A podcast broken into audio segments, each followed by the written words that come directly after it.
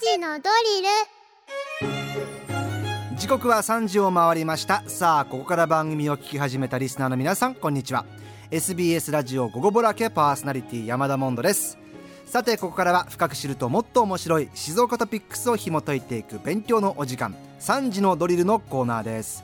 毎日午後3時に一緒に学んでいきましょう。毎週水曜日の先生はこの方。静岡新聞教育文化部長橋爪充さんよろしくお願いします。はいよろしくお願いします。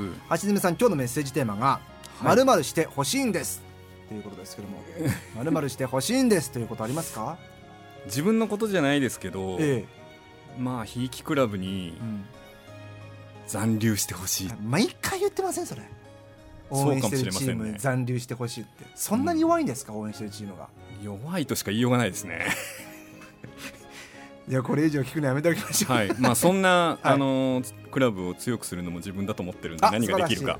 自分が何ができるか。はい。考えてる考える日々です。素晴らしい。はい。さあそんな橋爪さんと一緒に取り上げます。今日の静岡トピックスこちらです。フランス北西部のブルターニュ地方特有の自然。文化を描いた作品を紹介するカンペール美術館所蔵ブルターニュの光と風フランス神秘と伝統の知恵が静岡市美術館で開催中です。この展覧会はブルターニュ地方にあるカンペール美術館のコレクションを中心に45作家およそ70点の作品を展示しています。えー今日は静岡市美術館で現在開催中のブルターニュの光と風という展覧会についてですね。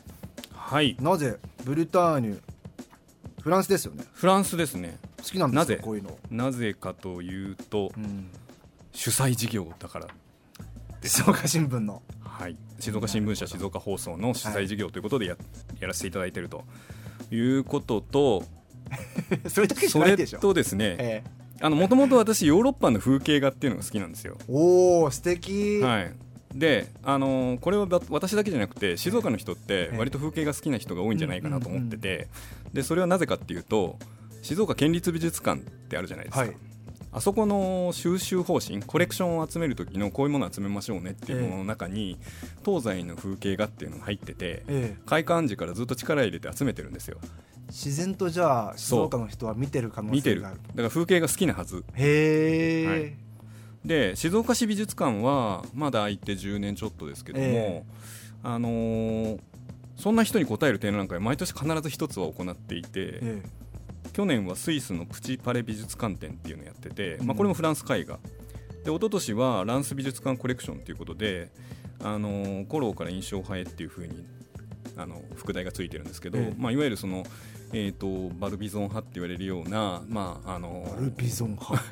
えー、と屋外のええ。あの風景を描くようにあの農村の風景とかを描くようなええ。一軍の人たちから、まあ、印象派の方の人たちで、えまあ、あの外の風景画を含めてですねあの作品と紹介するというようなことを一昨年はやっていて、非常に楽しんでみたんですよ。うん。で今年はその分野に当たるのがこのブルターニュの光と風展で、はい。僕まだ行ってないんですよ。あぜひ行ってください。あの非常に印象的な風景画が盛りだくさんであのブルターニュっていうのはフランスの北西部のあのまあ割とその田舎の地域っていうことでいいのかな？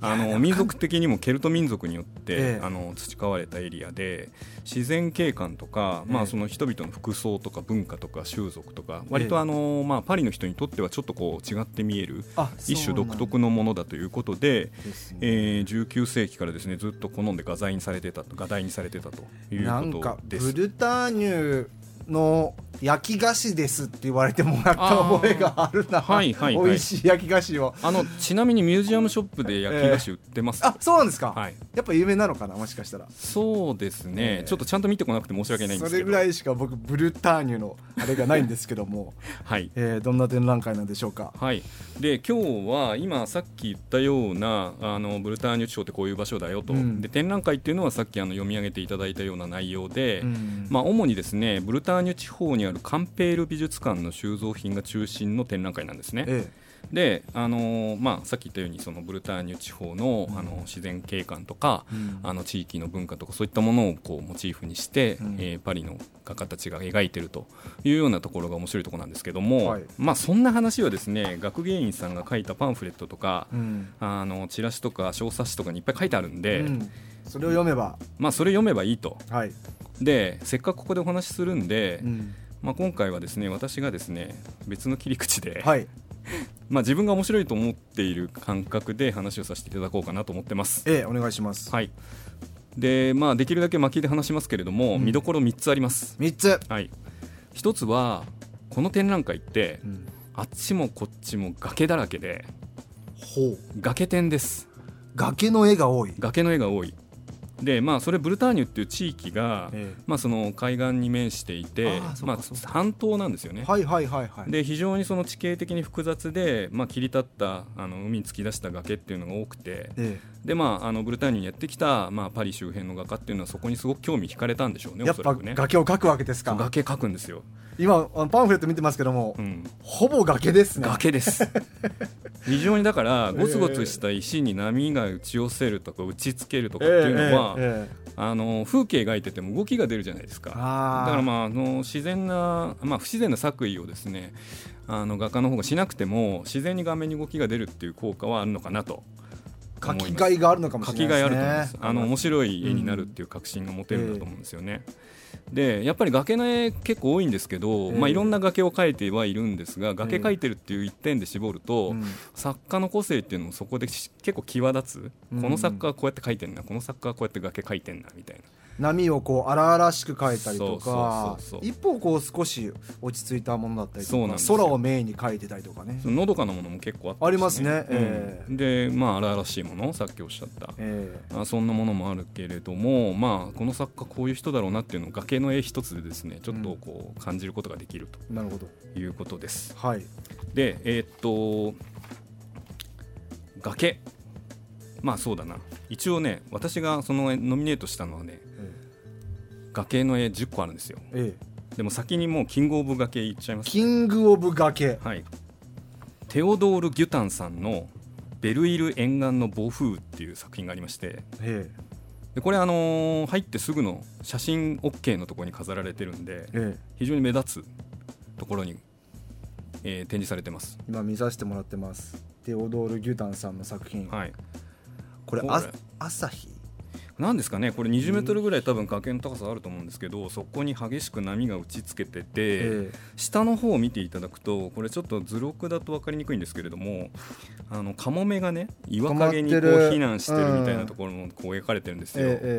なんでこう生と動みたいなものがすごくくっきりとコントラストつけて描かれててでなんだけど上空からはこう光が差し込んでる。と、ええ。雲の間からなんかこうかなり強い光が差し込んでて、うんで岩とか岸壁自体はちょっとそのまあなんだろうな苔も含めての緑色に覆われてるんだけれども、うん。そういったところが日差しを受けて光ってるみたいな絵で雨は降ってなさそ一応暴風雨っていうことらしいんですよねシチュエーションとしては。なんだけど、まあ、基本的に荒れた海と、まあ、その光の強さみたいなもののコントラストってすっごい面白い、めちゃくちゃ荒れてますよね海は。めちゃくちゃ荒れてるけどなんかね、うん。怖い海じゃない。の喉あなんか優しさすら感じる。ーそうそうそう。で沖合にねこの間だとさすがに見えないんですけど小さく船が描かあれてるりますね。見えますよ、はい。でそれは大丈夫かなって思ったりね。あ心配になったうりとかね、ん、でもおっしゃったようにあの結構そうそうそうそう。この辺はあの荒れてんだけど向こうは穏やかみたいなね、うん。ちょっとした安心感もそ荒れた海の崖の絵なのに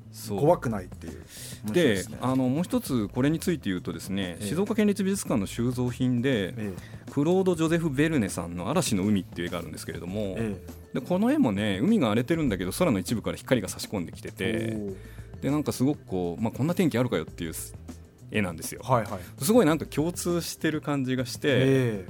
その辺が面白い。えいや確かに。言われたらすごく面白いです。自然の脅威、もうなんかその例えば1分後には何が起こるか分かんないみたいなことを、うんうんうんまあ、19世紀の画家が表現するとしたらこんな風になったのかなっていう風にちょっと想像させるんですよ。なんでキングオブ崖はギュタンさん。キングオブ崖はギュタンさんの作品です、行く方はぜひチェックしておいてくださはいい、はい、崖見に行ってください。はいで2番目の見どころ。お願いします。えーっとですねこの展覧会は、うん。まあ、風景が結構多いんですけれども天気の悪い絵が魅力的。あ確かにこうやってペラペラめくっても、晴天じゃないっすね。まあ晴天のもね一部あるんですけど風い景画やっていうのは、ね、ど雲多くないですか？雲多いですよ、うん、うん、でね青空はね絵にならない、うん、なんそうかですか。持論 だなんかちょっと暗くないですか？全体的そにこそこがそこがいいんですよ。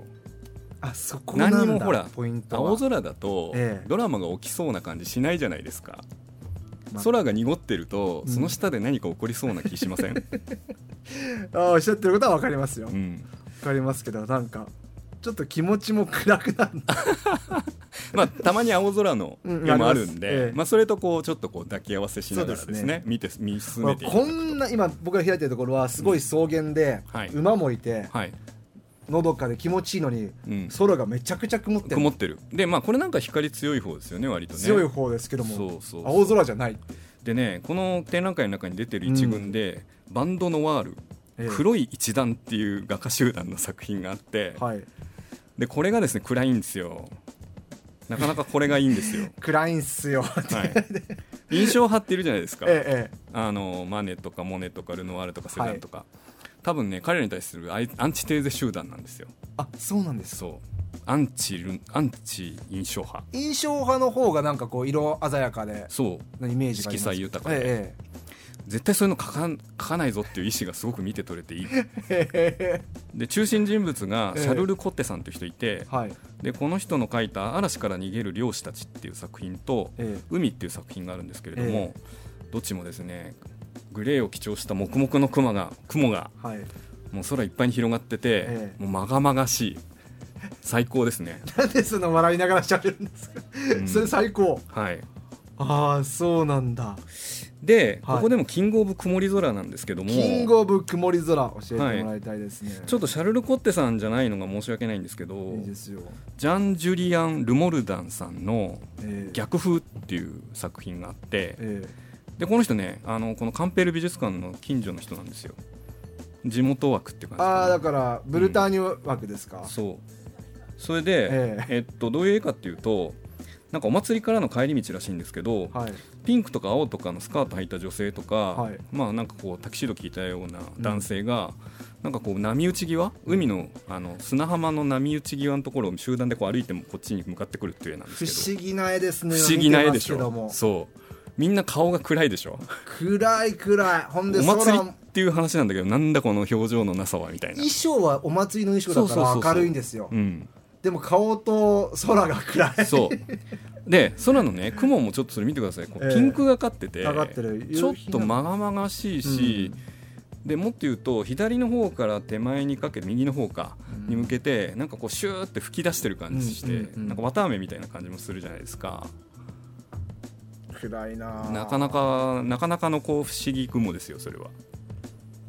決して明るい絵じゃないですよ。じゃないということでキングオブ曇り空はですね、うん。えールモルダンさんルモルダンさん逆風決まりました、さあ最後は？最後。最後はですね、まあ、この展覧会、うん。あの絵がいっぱい飾ってありますけれども、はい。絵を見てる場合じゃない。おというのは？額縁を見ろ。えー、何それ？という話でえーっとね額縁が凝ってるものすごい多いんですよ。え。で入ってすぐのそのさっきの、えーっとえー作品と同じようにですね大きい作品が3つ並んでますと、えうん。でそのうちの1つ2メートル超ある横が2メートル超ある作品があってですねえーっとアルフレッド・ギユーの「さらば」っていう映画あの作品なんですけど海で溺れてるような。も海で溺れてる。えなかなかね船がナンパして海に放り出されてあの父と子供が絶望的な感じになってるっていう悲劇的な絵なんですけれーども、うん。この額縁がすごい存在感でこれ額縁は、はい。そのブルターニュの方の美術館から持ってきてるんですか？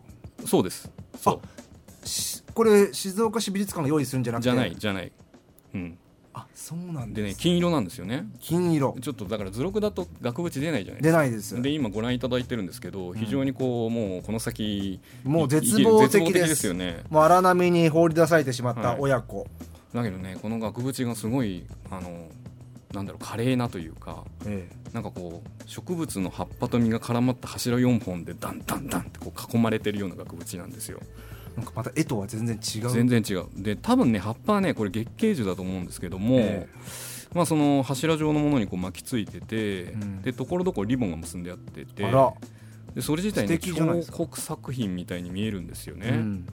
でまあ、すごくこう一定の規則性もあるし、うんなかなかこれだけで見てても面白いなっていうのが一つ。えそれから、えっとテオフィル・デイロールさんの「サバ漁」っていう作品があってこれも割と大きめの作品で、ええ。っと入ってえ第一室かな？あの、うん。一章の作品なんですけれども、えこちらの方はね筆記体の L ってわかります？こうちょっとすごい幾何学的なんですよ。さっきのその月桂樹の葉っぱとはじゃうんうんうん。こう L はいこれがくるくるくるんっていうのがずあーっと囲んでるんですね。あーそれが額縁でなってるとそいううか額縁として囲んでいると、はい。でその中に L と L の間にええ。こうイチョウの葉っぱみたいな形とええ。釣り鐘草ってわかります？こういうこうなんかえっ、と花でこうカップみたいになってる花あるじゃないですか、ええあれを伏せたような形っていうのがこう一向機にはい。入ってるんですよ、はい。すごいなんかこう可愛い感じの仕上がりになっててで四隅にねこうねパッと見ると菊の御紋あのええ。皇室のシンボルみたいなものがあったりして、なんでこういう風になってるのかなっていうちょっといろいろ考えさせそんな変わった額縁がうん、あるんですか？あるんですよ。であのもう一点だけ額縁の話すると、えポール・ゴーギャンっていう、まあ、この人比較的有名なえ作ゴーギャン家さんだと思うんですけどこの人の2人の音楽家っていう、ん。これはねスケッチだと思うんですよね。あの、うん。割とかチャラチャラチャラっと書いた音楽家2人の作品のあの額縁がこれまたおしゃれ、多分ね陶器なんですよ。で四角2つ重ねたような額縁で。